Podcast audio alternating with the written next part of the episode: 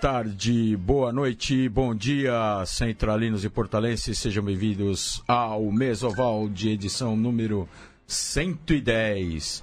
110 programas aqui falando de muito rugby, muito esporte e na companhia do Matias Pinto. Salve Luiz Cole, hoje programa especial, né? Afinal, os Tupis conquistaram o inédito título do Sul-Americano no último final de semana. Exatamente, é, é o Mesoval campeão, não é mesmo, Diego, o rugby por inteiro?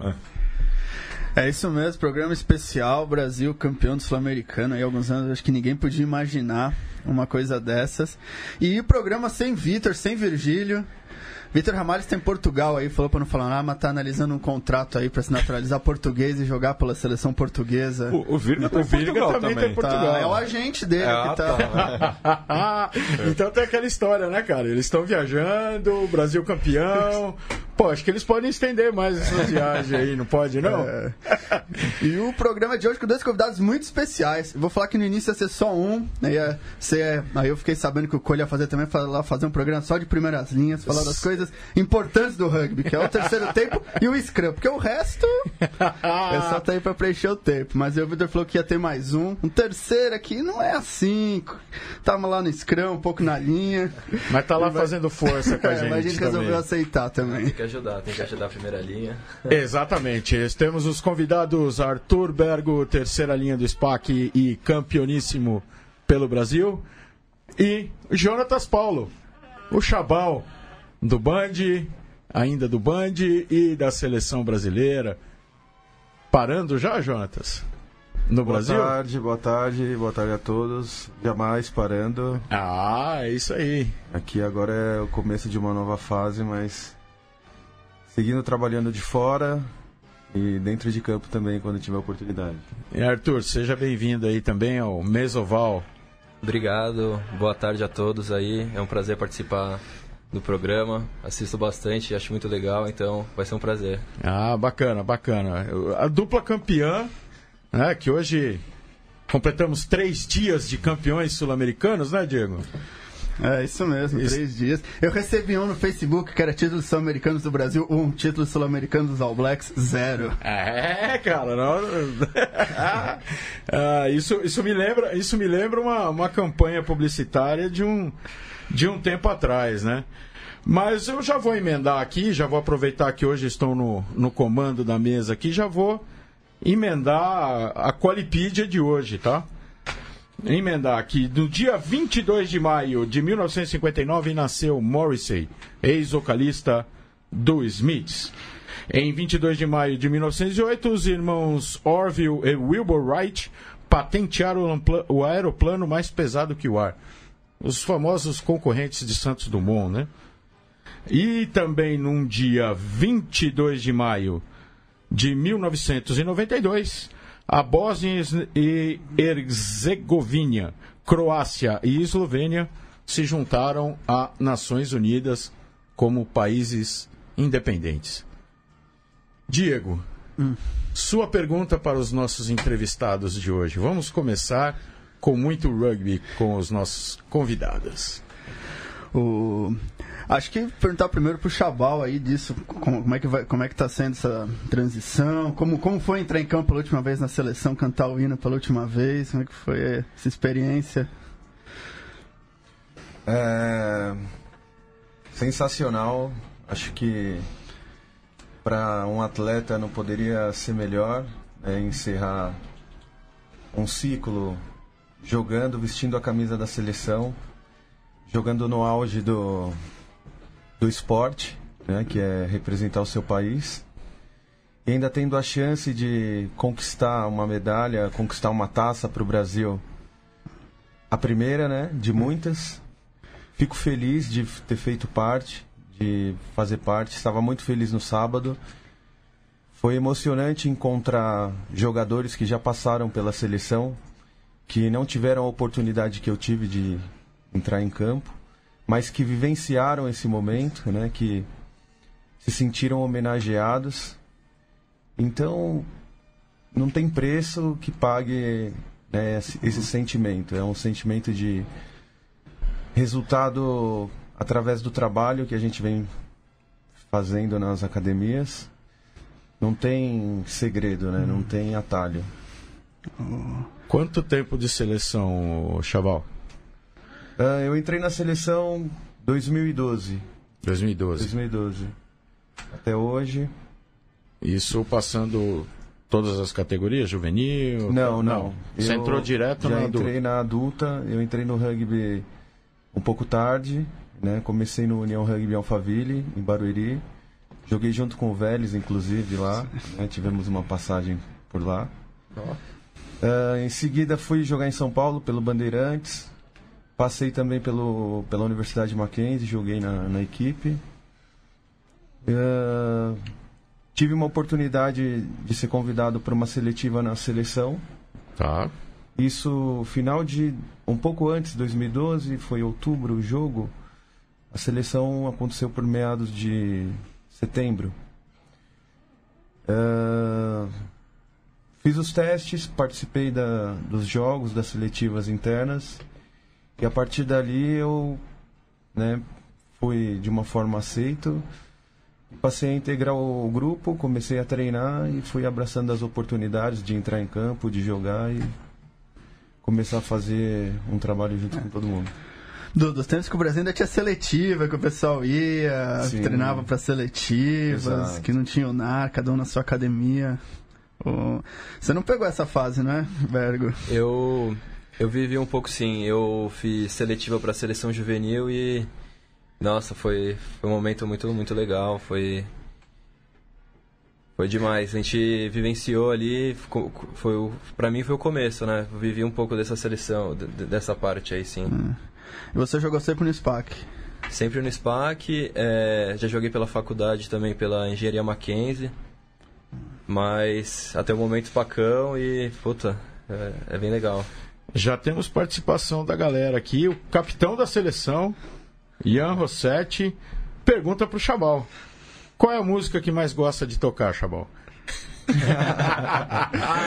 Conta a história dessa Fale, música, é. Chabal. Conta a história pra gente. É Tupis? É, acho que é a música que a gente mais toca em concentração, mais canta. É uma música que foi feita numa. Em 2013, quando a gente estava no Chile jogando Sul-Americano também. E a gente se dividiu em grupos e essa música surgiu, né? Foi uma música que tomou corpo junto com a galera que estava participando naquela época. Ela se transcendeu através do, da letra, né? Foi aceita por todos. E tá atravessando gerações aí. É, porque o Chaval que é o cara do violão no terceiro tempo, muitas vezes lá a gente no terceiro tempo do ouro, o Chaval trazia o violão, cantava. Ah, e, que, um é, e que trouxe o violão. Você viu um terceiro, uma mesoval que você trouxe o violão, você até cantou na. Foi a número 51. Mesoval número 51. 51, né? Foi no Mesoval 51 que você, Foi, você foi veio da, da última vez, né? eu Outra, trouxe o outra... violão pra cantar tupis, né? e tocou tupis lá, cara. A gente já teve também uma. O nosso grande sucesso foi tocar ela no Pacaembu, né? Então, durante um aquecimento lá, a gente combinou com o Virga, com o Miai, que estavam trabalhando Que jogo foi? na parte do evento. Foi. Brasil e Portugal? Acho que Não teve, não. Brasil e É, Portugal foi no. Foi, lá, não, foi, foi um lá em Barueri. foi um jogo à noite. não? Teve Brasil Será que foi Portugal. Brasil e Canadá que a gente ganhou a primeira vez? Não. Foi Brasil e Portugal, Certeza? sim. O último jogo que a gente ganhou, De Portugal. Mas tem certeza que foi no Pacaembu? sim. É, se ele tá falando que foi, né? Ele o- jogou, ele Não, lembra. foi, foi no Pacaembu. Eu tava na dúvida se era Canadá ou... Outro, outro amigo de vocês aqui, da seleção também. Ian Mota Rossetti pergunta para Chabal quem é o terceira linha que mais empurra no Scrum.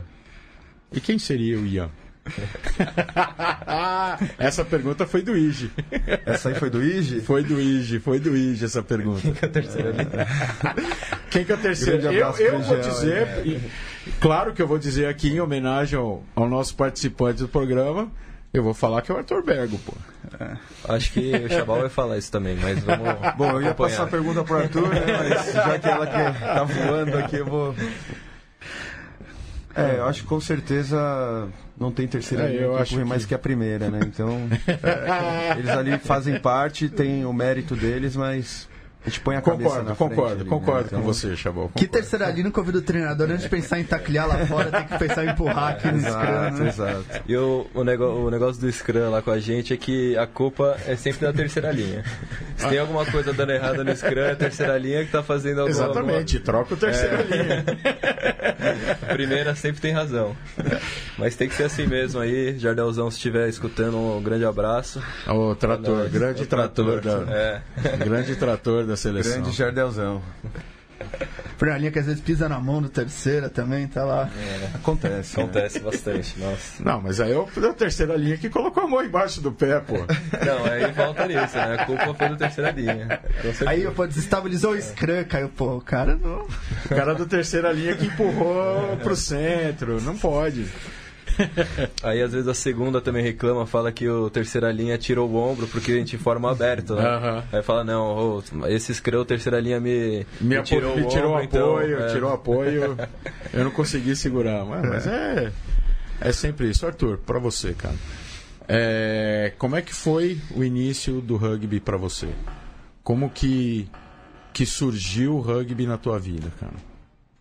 É, eu comecei a jogar com, com 13 anos. é, Sua família jogava? Então, alguém meu- da sua família? Meu primo, teve, eu sempre fiz muito, tipo, eu e meu primo a gente sempre foi muito amigo, muito próximo e ele conheceu um pouco antes e, e veio me chamar. Falou, ah, a gente conhecia um esporte novo, você quer ir treinar comigo? A gente tá indo lá de terça e quinta, era no SPAC mesmo. Aham. E conheceu um pouco antes e, e veio me chamar. Falou, ah, a gente conhecia um esporte novo, Eita. quer ir Estamos recebendo retorno aqui. Não, é do celular de algum celular aí. Então vamos lá. Tá, é... É o Diego lá ou não? Acho que é o Diego que Não, tá. não sou eu, não. Caraca.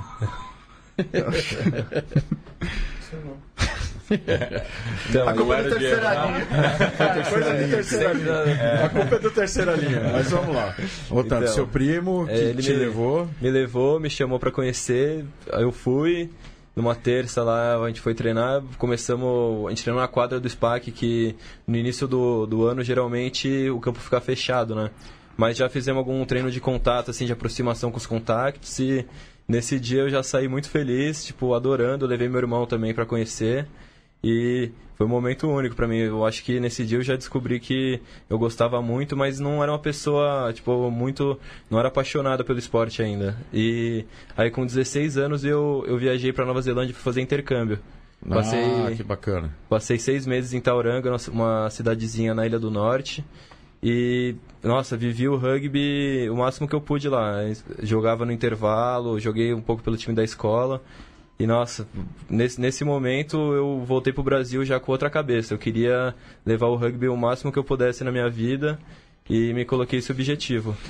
E aí, logo chegando, eu tive a oportunidade de fazer uma seletiva para a seleção paulista e já e de- dei a sorte de ter entrado e já conheci uma galera nova lá, conheci gente de todos os clubes. E aí começou meio essa paixão. Um ano depois já tive seleção, eh, seletiva para a seleção brasileira e deu tudo certo para a seleção brasileira juvenil. Era M18 na época e deu tudo, deu tudo certo, entrei. E aí comecei. Segui, seguindo o sonho, depois com a seleção juvenil tive grandes momentos, tipo, eh, a gente jogou Sul-Americano B, a gente foi campeão Sul-Americano B, subimos o Brasil pro Sul-Americano A e no, com 19 anos fui chamado para jogar, para integrar a seleção de Sevens. E aí eu comecei, era muito magro ainda para jogar 15, acho, ainda não tinha, não tinha o biotipo ideal. E come- comecei no Sevens, com, com 19 anos fui, fui me aperfeiçoando ali, mas eu sempre, sempre fui o mais apaixonado pelo 15, assim, sempre gostei mais de jogar 15. Eu entendo isso, eu entendo. É, tenho certeza. e fui seguindo, até hoje. Em um, acho que um momento muito marcante pra mim, depois... Na verdade, quando eu comecei, é, tinha acabado de tinha acabado de anunciar que o Brasil ia participar, que o rugby de sevens ia voltar para as Olimpíadas. Ah, E isso sempre foi uma, uma vontade muito grande minha de, de participar. você e- integrou o time das Integrei. Olimpíadas. Eu tive, nossa, tive o prazer de fazer parte de- dessa equipe, foi, foi muito gostoso, mas eu fui meio que chamado de última hora, assim. A gente o, eu participei dos torneios do início do ano de 2016 e fiquei dois torneios sem, integ- sem integrar a equipe. E eu já estava meio desacreditado, assim, mas continuei o trabalho e graças a Deus deu, deu tudo certo. Depois, Como é que foi jogar lá na, na arena lá? A emoção de É. estar defendendo o Brasil num torneio com Fiji, com Nova Zelândia, Inglaterra, a Grã-Bretanha, né, no caso. Ah, Ali. foi um momento inesquecível para mim. Acho que jogar, ter, ter tido o prazer de jogar uma Olimpíada em casa, na frente de família, amigos, tudo isso foi, foi muito bom e, e jogar contra os melhores do mundo é demais. A gente Fantástico, só, né? só tem o que extrair deles e, e é isso que a gente, tem, a gente tem que mirar, tem que mirar os melhores para chegar, colocar o Brasil o mais alto possível. Como vocês fizeram agora, né, no, no torneio sul-americano, né? Sim. Muito trabalho, de uns 10 anos para cá, um trabalho mais intenso, mais, mais é, focado em alto rendimento. E aí chegamos ao título sul-americano. Como é que, que vocês, pergunta aí é para os dois, como é que vocês veem esse crescimento do Brasil?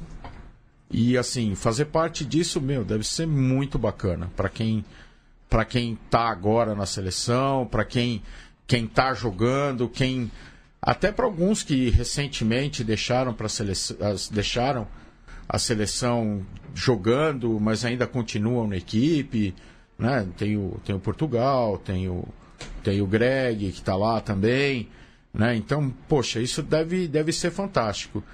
E como é que foi ganhar isso? Por exemplo, você estava jogando em casa, né? Sim. Você estava jogando Nossa, em casa. No SPAC. No SPAC ali, jogando em casa. Mas assim, uma, uma das coisas que, que eu percebi muito nesse, nesse último jogo, assim, tinha muita gente que já foi do rugby, que estava lá, né? Que já jogou rugby, por exemplo. Tinha lá o Miúdo, estava lá, o Tim Baines estava lá. né? Então tinha muita gente que já jogou rugby, estava lá, vendo vocês vocês jogar assim e, e cumprimentando todo mundo, aquela coisa assim. Foi aconchegante jogar lá, Chabal? Como é que é pra você? Como é que foi pra você lá? Sem dúvida. É, me senti em casa, com a torcida. Para onde você olhava, você via um rosto E eles conhecido. estavam muito pertos também, né? Ou- É, e é a, a história de que eles estavam vivendo e realizando o sonho também, né? Exatamente. Muitos ali já passaram, já vestiram a camisa, né? Num momento diferente, onde as situações eram diferentes, os recursos, né? Não existiam, né? Onde você pagava do seu próprio bolso para viajar, para treinar. E eles não deixaram de acreditar e se não forem eles os responsáveis também, né, por chegar e meter o pé na porta, começar o desbravamento, Exatamente. dar esse start para a gente poder chegar e hoje ser, né, claro que hoje as condições são outras, hoje nós temos recursos, né, tem o lugar onde treinar, tem os atletas centralizados, que é o que vem dando resultado também, né, a forma de trabalho, esse sistema que o Brasil começou, que já, vão, já fazem três anos, né? Que desde 2015 Que iniciou tal- as academias de alto Exatamente. rendimento. Que agora a gente consegue mensurar o resultado, o trabalho do atleta. Esse é o diferencial, né? Mas para que a gente pudesse chegar nisso, alguém precisou começar lá atrás. Então, tá no SPAC no, no dia do jogo e olhar, ver o Tonhão, ver o Tim Baines, né? Ver toda essa galera lá, foi o Diegão que já passou. Diegão também foi recompensador. Todo mundo tava lá para viver o sonho, para poder gritar junto. Então, E acho que a gente teve acho, o, o prazer de poder colher os frutos do, que todos plantaram, né? Todo mundo fez, fez seu trabalho, todo mundo sempre não faltou em esforço para levar o Brasil mais para frente e, e coube a nós é, colher esses frutos, né? Que foi a taça, que foi ser campeão sul-americano, mas todo mundo, todo mundo que fez parte disso, desde o Tim Baines, desde isso tem tem, tem mérito nisso e tem, tem que ficar feliz mesmo porque é, essa taça é de todos, todo mundo que trabalha pelo, pelo rugby brasileiro, ou já trabalhou, ou já viveu isso. Então, nossa, foi, foi demais. Ter, tirar foto com todos esses exemplos e exato. Pessoas maravilhosas do que já passaram pelo rugby brasileiro. Ah, que massa, que massa. Diego? Não, é isso, acho que a atmosfera, a torcida próxima, as pessoas Pacaembu tem um ar um pouco impessoal também. Cheio, né? Eu já vi jogadores falando que preferem jogar no estádio menor cheio do que no estádio enorme com a mesma quantidade de pessoas. Então realmente foi muito emocionante. Sim. E falar um pouco do futuro, Chabal. Você falou que tem umas. Tem, a gente tá falando que tem um projeto de, das clínicas de Scrum. De rugby, sim. É, então, É um trabalho que né, eu já vim pensando nele um, um pouco antes, ah, que é de uma forma contribuir com o rugby, devolver aquilo que a gente aprende, aquilo que o rugby nos dá, né, ensinando e ajudando o rugby a crescer. Então, eu comecei um trabalho com clínicas de rugby focadas para forwards, né, então trabalhar o Scrum, toda essa escola que eu, eu vivenciei, eu aprendi, né, claro que algumas coisas eu estudei também para poder fortalecer os clubes, né? Para poder fortalecer o, o sistema de aprendizagem para que você não perca o atleta também, né? Durante os treinos, para que você tenha uma performance, para que você ensine um atleta né, que está começando no rugby como que ele deve se né, portar, quais são as trajetórias, de uma forma simples que eu identifiquei, né? Comigo também, quando eu comecei, foi assim. al- Algumas vezes faltava a informação e, aí, às vezes eu ia atrás, às vezes ela chegava um pouco mais tarde. E quando ela chegava, eu pensava, se essa informação né, de como jogar, de como treinar, tivesse chegado um pouco antes, né, talvez teria sido diferente. Então é essa diferença que eu quero fazer. Então estou fazendo as clínicas de Fords, a gente faz algumas clínicas de promoção do rugby para quem não conhece o esporte, para tentar fazer essa captação e se houver um interesse a gente distribui, indica os clubes próximos, é, mais essa promoção do, do esporte. E está sendo bem legal o trabalho. então, se os clubes quiserem, podem entrar em contato com você. Vocês acertam. É, se a galera precisar, quiser uma visita do Chabal, a gente falar de Scrum, tamo junto. É isso. Um- mais uma participação aqui. Marcelo Storzi Sila.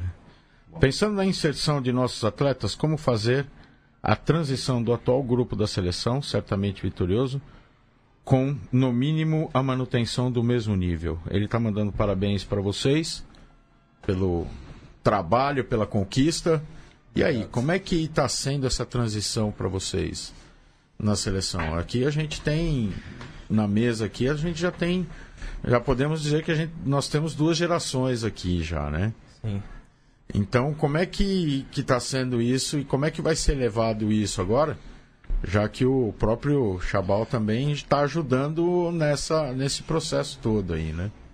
Diga lá. Acho que são as academias, né? A gente convive diariamente com pessoas mais novas também que estão é, em ascensão da seleção juvenil. A gente treina todo mundo junto de, de segunda a sexta, da nove da manhã a uma da tarde. Então, meio que a gente trabalha junto no, no, objetivo em comum. Então, o, cre- o crescimento tanto meu quando eu tô treinando com pessoas mais experientes e também de pessoas que são menos experientes que eu e estão treinando comigo, a gente, a gente acaba crescer, crescendo junto e levando o rugby brasileiro para um lugar melhor. Então acho que dessa maneira é, as trocas e, e, e esse essa é, como é que é como que ele falou? É, o, o, o que acontece também dessa transição é que antigamente o gap era maior, né? Foi maior. Foi né? maior, Então, né? por isso que hoje a gente se depara com, com esse gap entre essas duas gerações. Esse gap, a tendência dele é diminuir. É diminuir, né? Hoje, com essa vivência dos constância, atletas né, juvenis, junto com os adultos, já traz essa vivência de como é o profissionalismo, de como é a preparação, de como é a vivência nos torneios. Esses atletas juvenis das academias, né, onde eles estão, através de um projeto de identificação de, De de, valores. de tá? de atletas, de atletas. né, de captação para você preparar um atleta na idade que ele precisa para quando ele atingir o, o nível adulto, né, ele já tenha as habilidades, já tenha toda a formação como um, como um jogador. Então, eu acho que essa transição agora ela, é- ela vai ser cada vez menor, né? O- as academias e essa vivência facilitam para que isso aconteça de uma forma natural.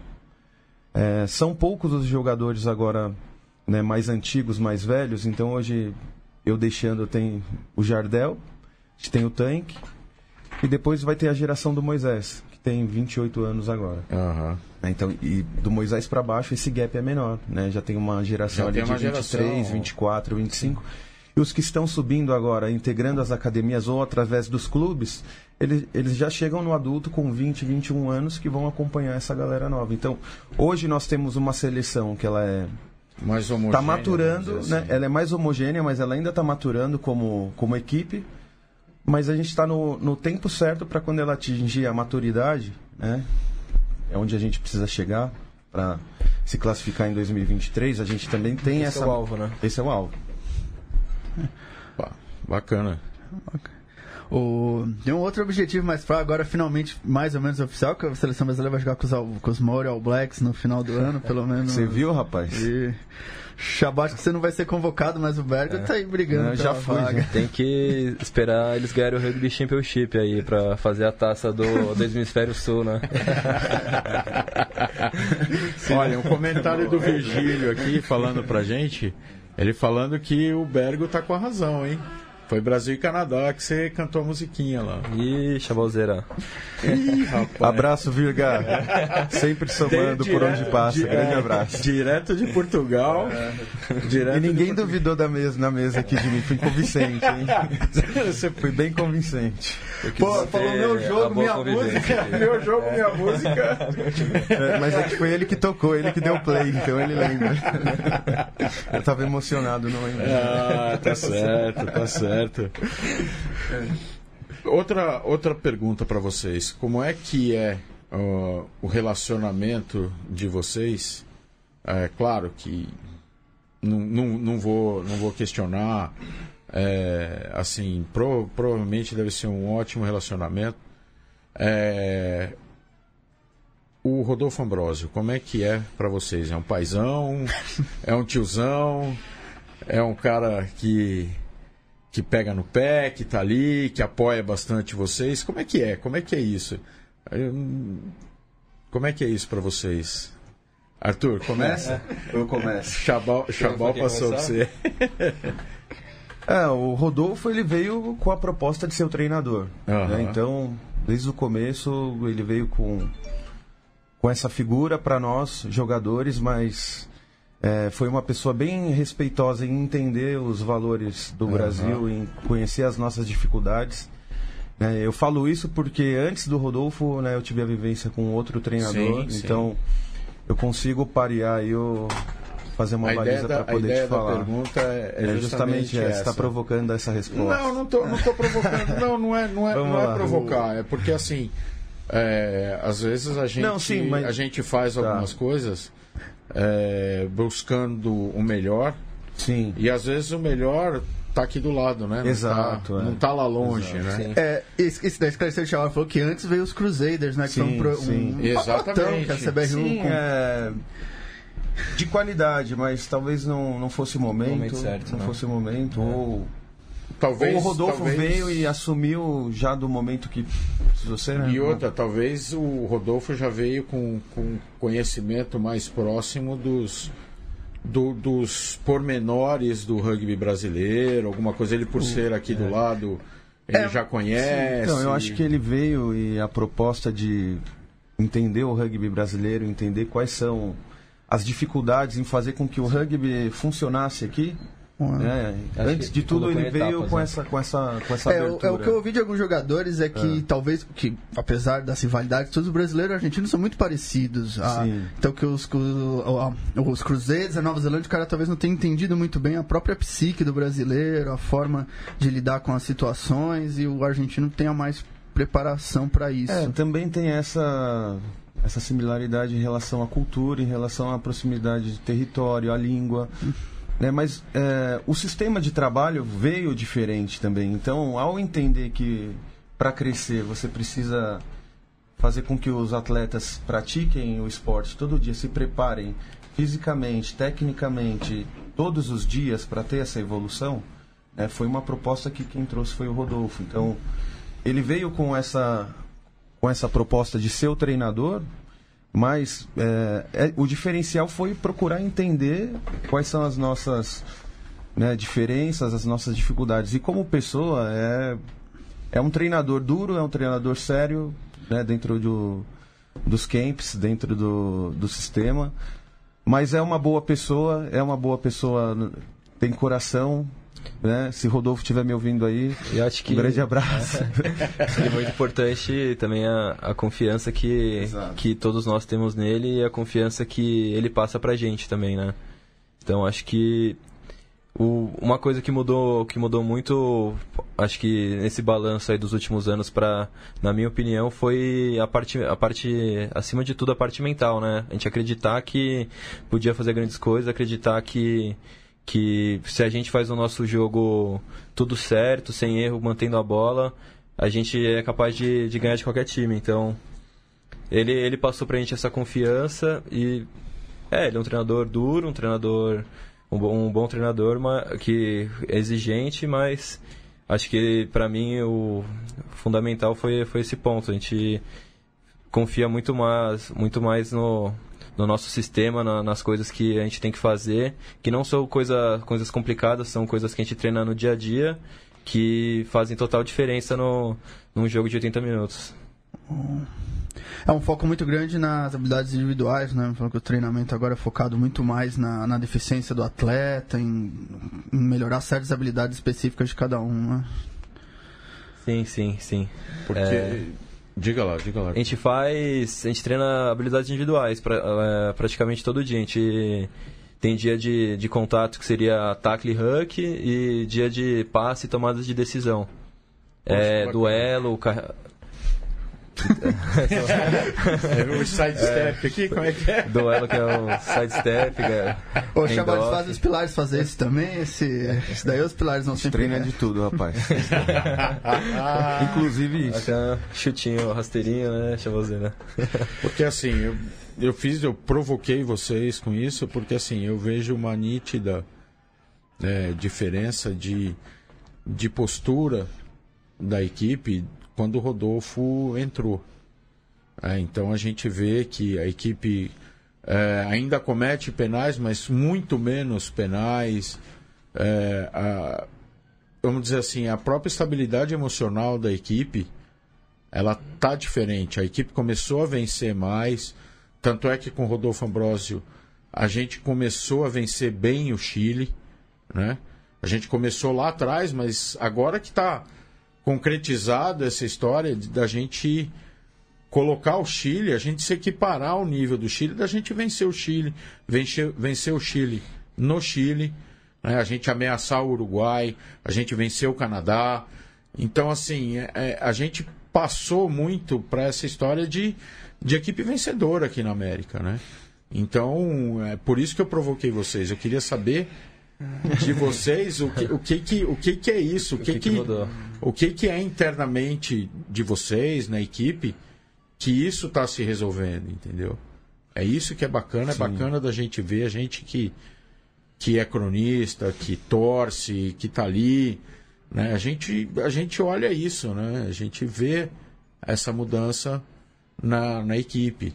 E é legal vocês falarem que, que isso muda, que isso é, acaba sendo um resultado de uma participação mais justa, às vezes severa, do, do Rodolfo, mas assim, tá dando resultado. né? As academias estão aí também, então é, é muito bacana isso, né? Vamos a mais participações da galera aqui. Vamos ver quem mais escreveu. Pessoal, Lucas Piero dizendo Bergo, ídolo, Chabal, ídolo.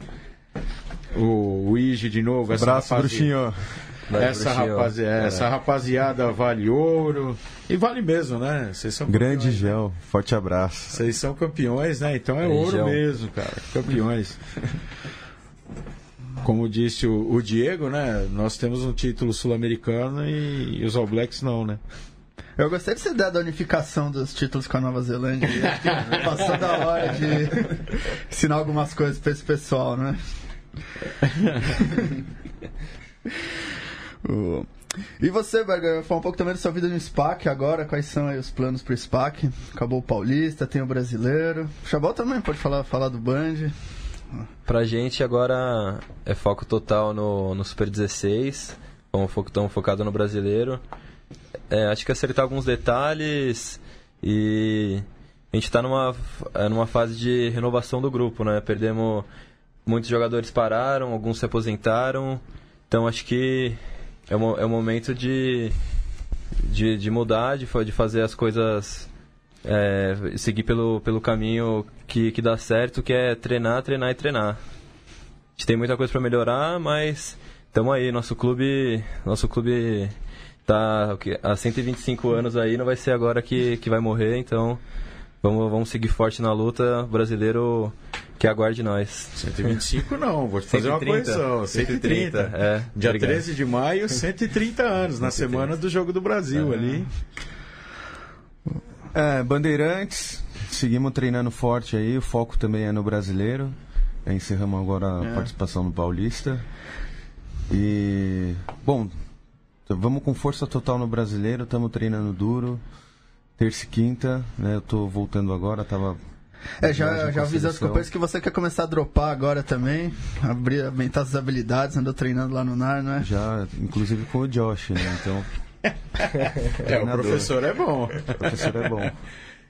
E que jogo e... que ele fez, hein, no, no, no último jogo agora também. O Josh tá, tá jogando bem, tá Impressionante. É, o Band que melhorou muito. Impressionante que joga o garoto, né? É.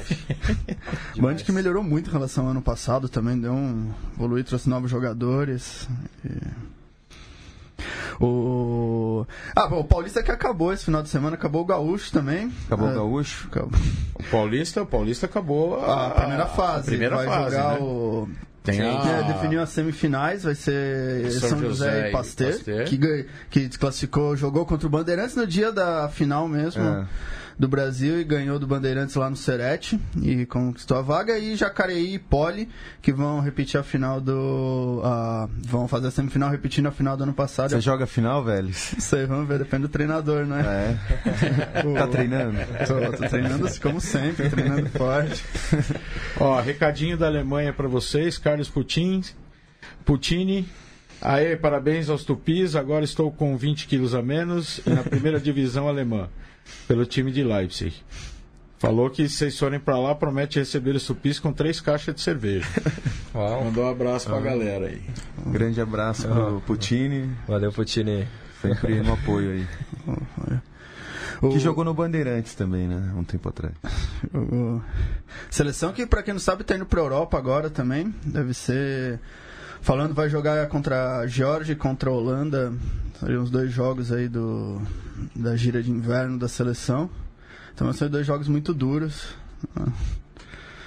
Nossa, sim, vai ser um momento muito bom pra gente. A gente estamos vindo aí confi confiantes do sul-americano que a gente saiu campeão, então nossa, nossas, nossas intenções são ir, ir lá e fazer história de novo, ganhar, ganhar os jogos e sempre trazer mais alegria pro rugby brasileiro. É, o Ian, o capitão aqui, tá, tá, tá gostando de fazer as perguntinhas, ah, é. Perguntou pro Arthur se gosta de ketchup. que história é, é essa, hein, Arthur? Que história é essa? Então. eu é, gosto melhor, sim. melhor não falar, né? Não, posso falar, posso falar. Eu gosto sim, gosto muito de ketchup. Mas teve um incidente que o Rodolfo até brigou comigo uma vez que a gente estava na concentração na Argentina, que gente estava comendo uma carne e eu coloquei muito, muito ketchup. na Argentina, na casa, na casa do Rodolfo. Não, foi no, no, no clube do Ian. Não, não, mas assim, não, Sim, não, não, é. na Argentina o Rodolfo olhou para aquilo e falou, pô, o que, que é isso? e desde então ficou marcado que eu sou um amante você do ketchup. É, você é um amante do ketchup. É, e é verdade. É. É, aqui o Sérgio Rogério Cesário Costa, ele pergunta para o Chabal, para ele falar sobre monitor cardíaco que vocês carregam nas costas. Não é monitor cardíaco, é o GPS, não é?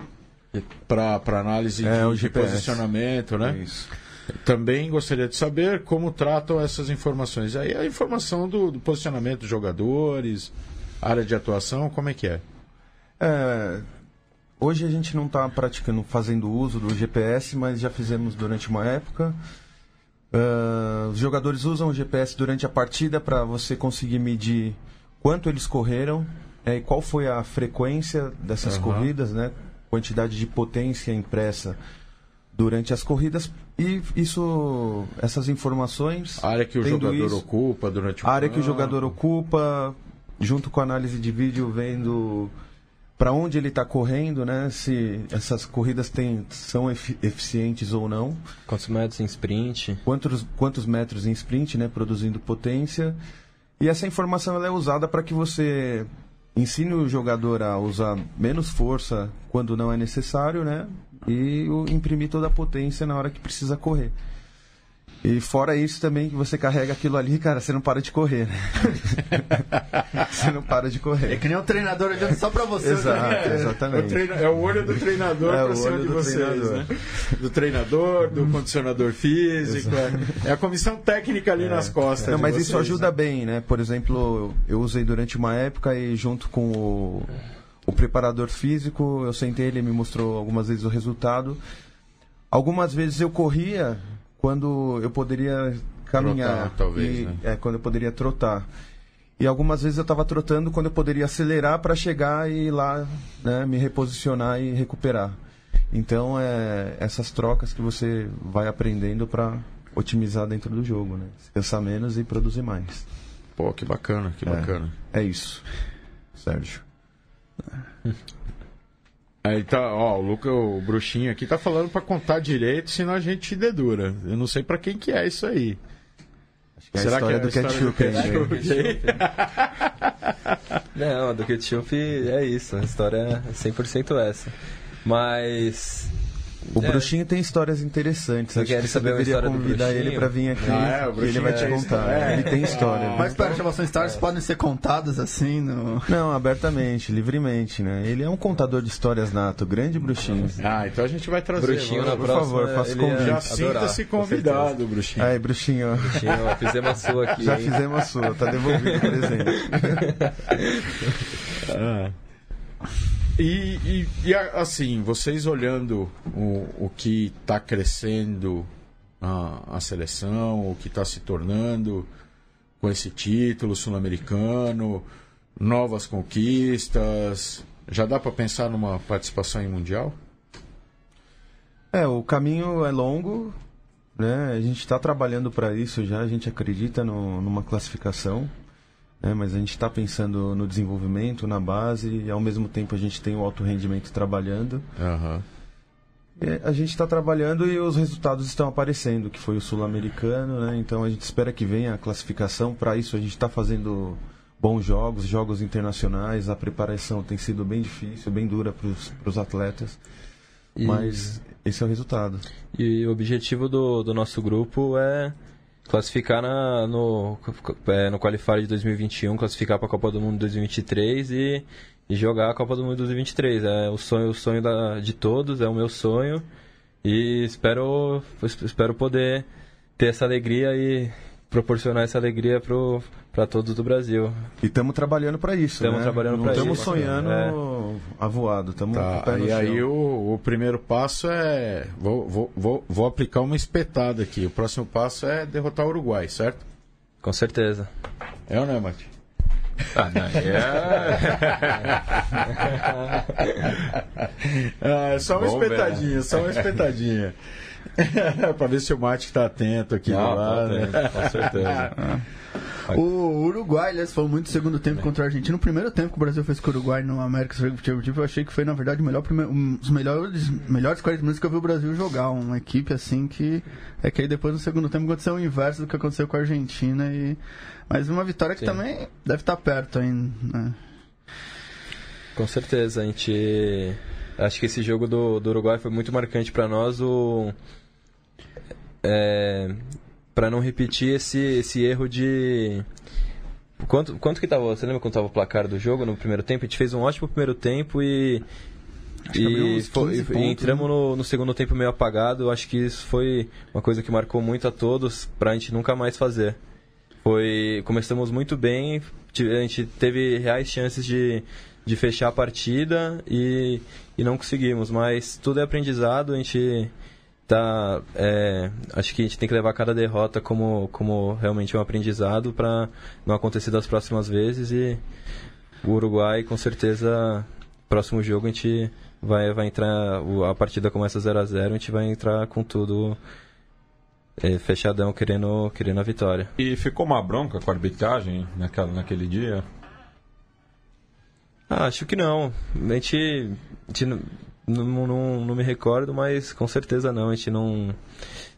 Acho que os jogadores ganham, os jogadores perdem a partida, né? Não, a gente não tem que misturar isso com a arbitragem. A arbitragem tá, tá sempre lá para facilitar a partida, deixar o, o jogo mais fluido possível. Então, com certeza não teve muito a ver, mas é, é isso. A gente, a gente não, não soube fechar, fechar o jogo e eles se aproveitaram disso, mas é aprendizado. A gente, como eu disse, cada, cada momento a gente pode extrair alguma coisa aí para não repetir da próxima vez. E talvez até vocês utilizaram isso, talvez até para vencer a Argentina agora, duas, há dois finais de semana atrás, né?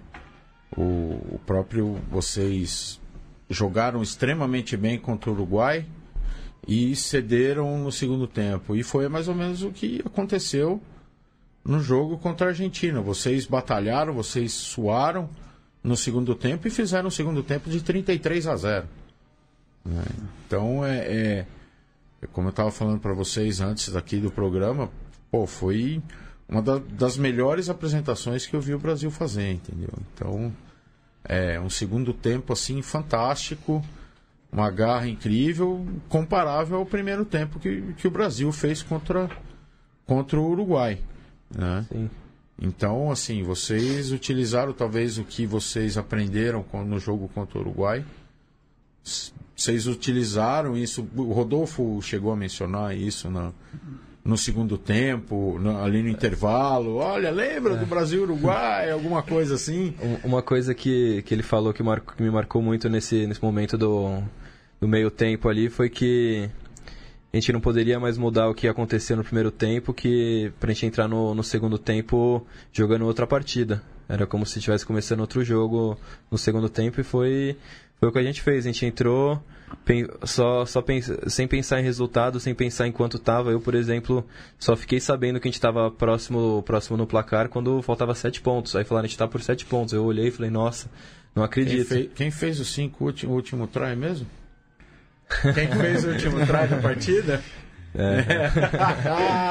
Ah, foi um momento Como é que foi? Como é que foi apoiar aquela bola lá? Nossa, foi meu primeiro try pela, pela seleção também. Acho que foi, foi demais, mas como eu falei, foi.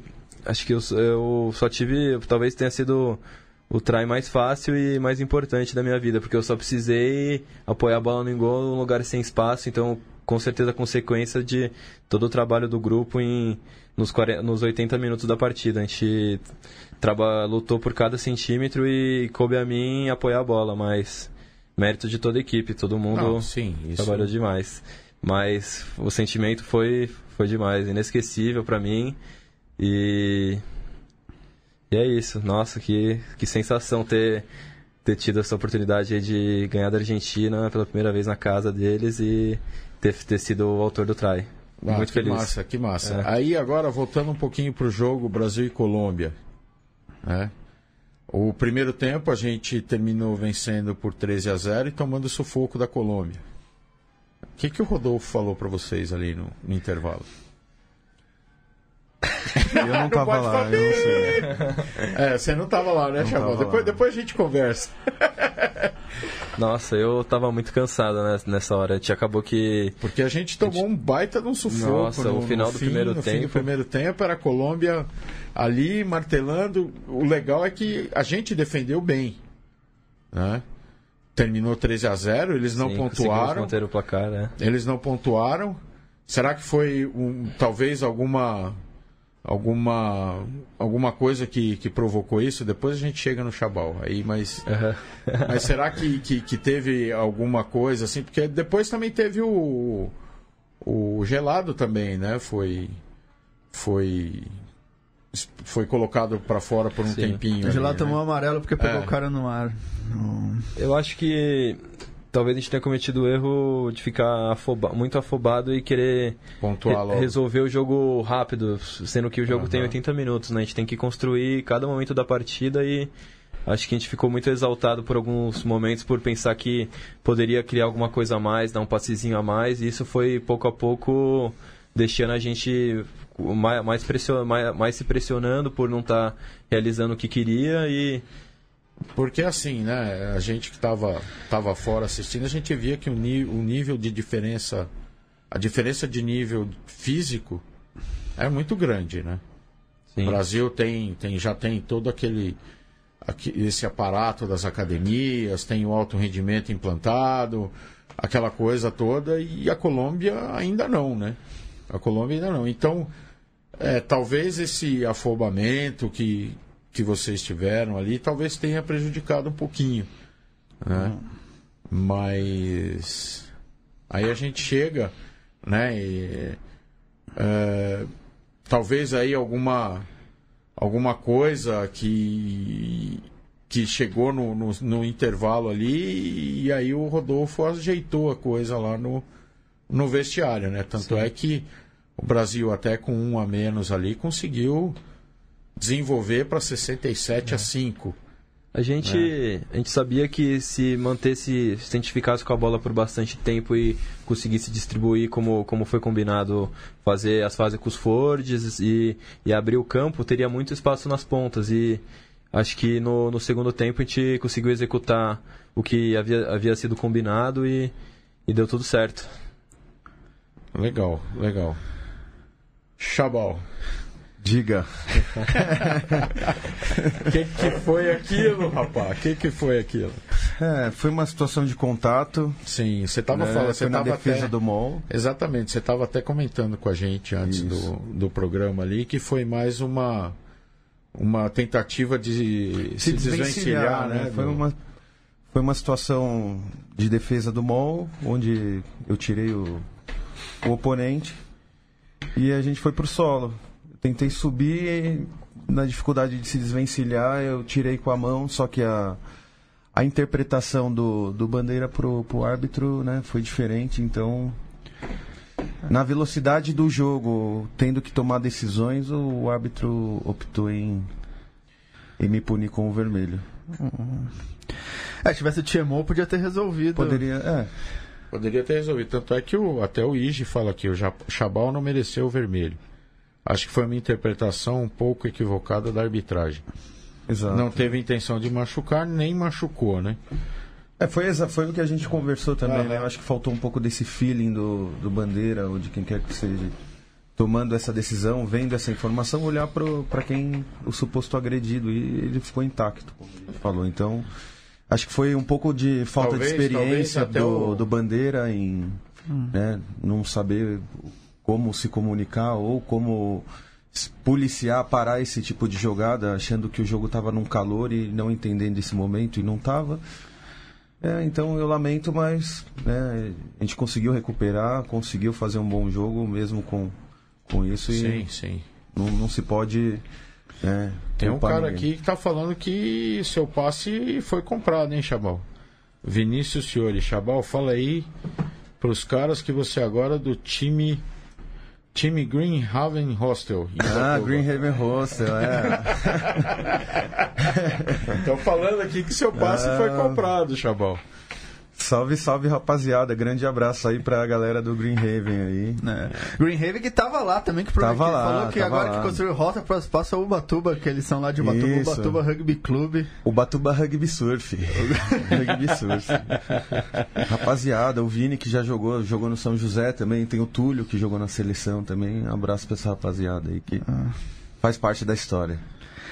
É, eles falaram pra gente que a seleção pode ir lá, que lá não tem filme, não tem Mac, não tem WhatsApp, não tem, não nada, tem nada, então pode fazer. Lá as pessoas que... conversam entre si. uma, uma outra pergunta aqui do Andrew George Ferguson Smith. Chabal e Ige são alguns dos que estão parando agora. E quais novas caras na seleção têm mostrado o futuro? Talvez até na, na sua posição tenha o, o Abud ali chegando também, né? É, a gente tem o Abud, Kaique, Pedrão. Tem bastante jogadores gente, da, né? das academias. Tem, tem, tem, tem, tem bastante, bastante, gente. Tem bastante. Hum. É, ne- nessa temporada agora a gente teve o Tem o Maranhão. Diego aqui na mesa também, né? Eu tô, tô esperando o convite. Tô esperando o convite, né? A gente teve o Maranhão, né? Que subiu do juvenil, recém subiu. Aham.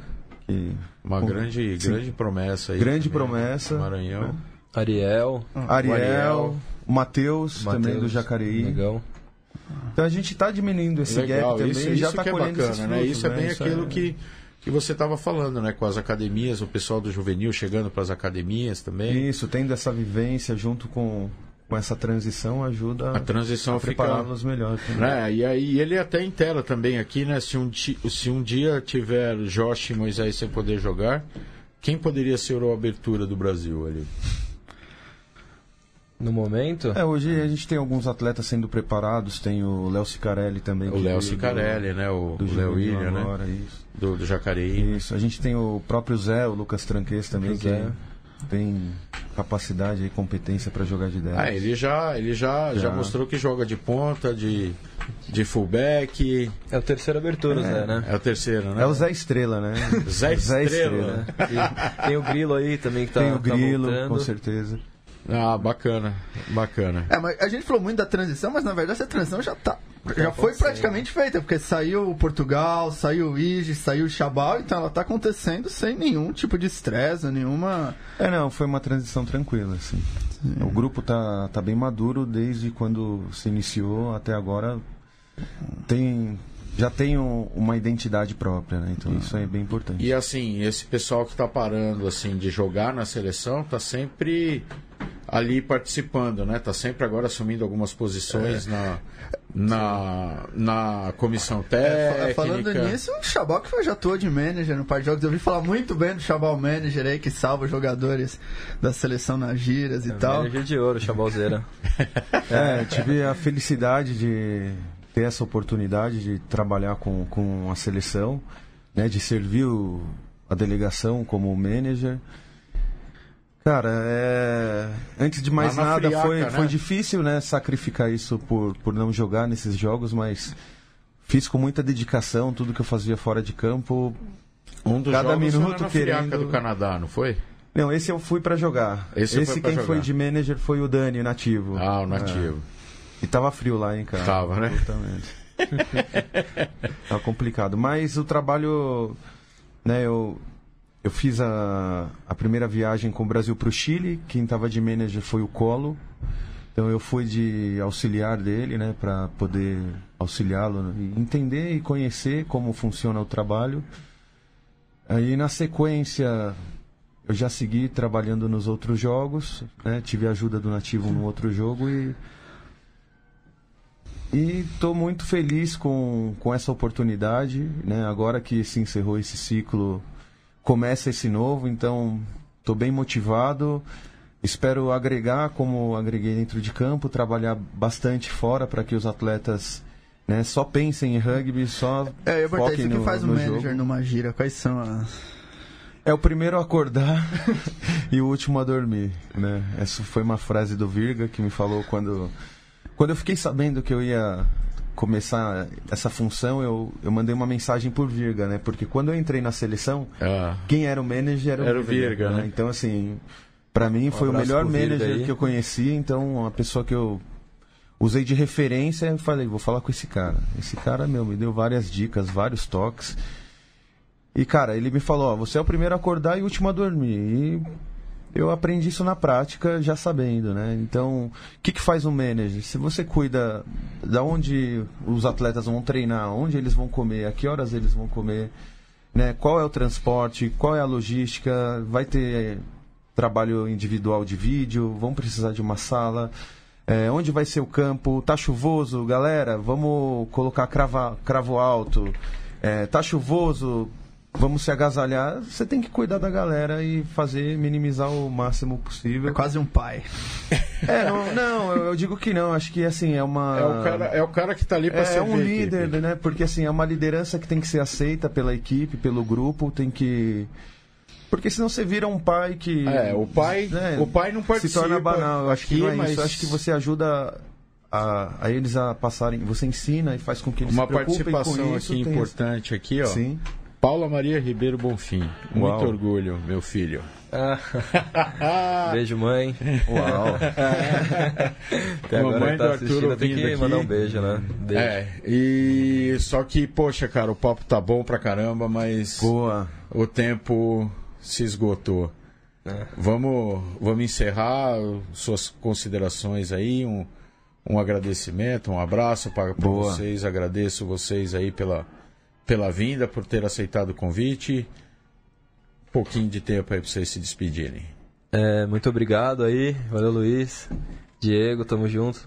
É, e obrigado, foi, foi um prazer aí, obrigado quem, quem, quem teve aí escutando a gente, sempre um prazer contribuir aí. Foi muito gostoso o momento, espero, espero que se repita e, e, é, e é isso, muito obrigado. Tchau, tchau, valeu. É, segunda mesoval, né? Agradeço É, a participação, agradeço o convite. Feliz demais aí pelo resultado do final de semana. Que todos que estão nos, nos ouvindo aí, nos assistindo, né, sintam-se homenageados com esse título, porque ele é de todos nós.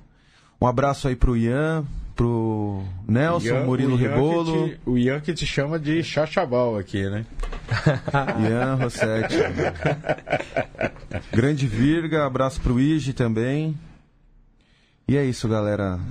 Tamo junto, seguimos trabalhando forte pelo rugby. Diego, suas considerações. É, bem, primeiro parabéns aos atletas, realmente um título muito importante, que vem se esforçando muito, acho que entre- é, entregar de volta todo o esforço que vocês fizeram, transformar isso em resultados é sempre muito bom.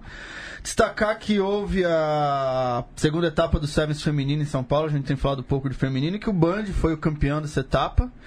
E o, a final do Campeonato Paulista, que o no- também teve os rebaixados, o Rio Branco se foi rebaixado, perdeu do Templários 17 a é, 15 a 14 a 7 do Templários, se torna aí a primeira equipe, eh, se torna o primeiro ano do Campeonato Paulista que o time que sobe consegue ficar na primeira divisão, então aí o pessoal vindo forte de baixo aí para atrapalhar ah, o, rei- o reinado das equipes tradicionais aí do rugby brasileiro, do rugby paulista. É isso aí, galera. Aí, o, terminando o- a edição 110, o Mesoval campeão de hoje com o Chabal e Arthur Bergo. Um grande abraço a todos e até mais.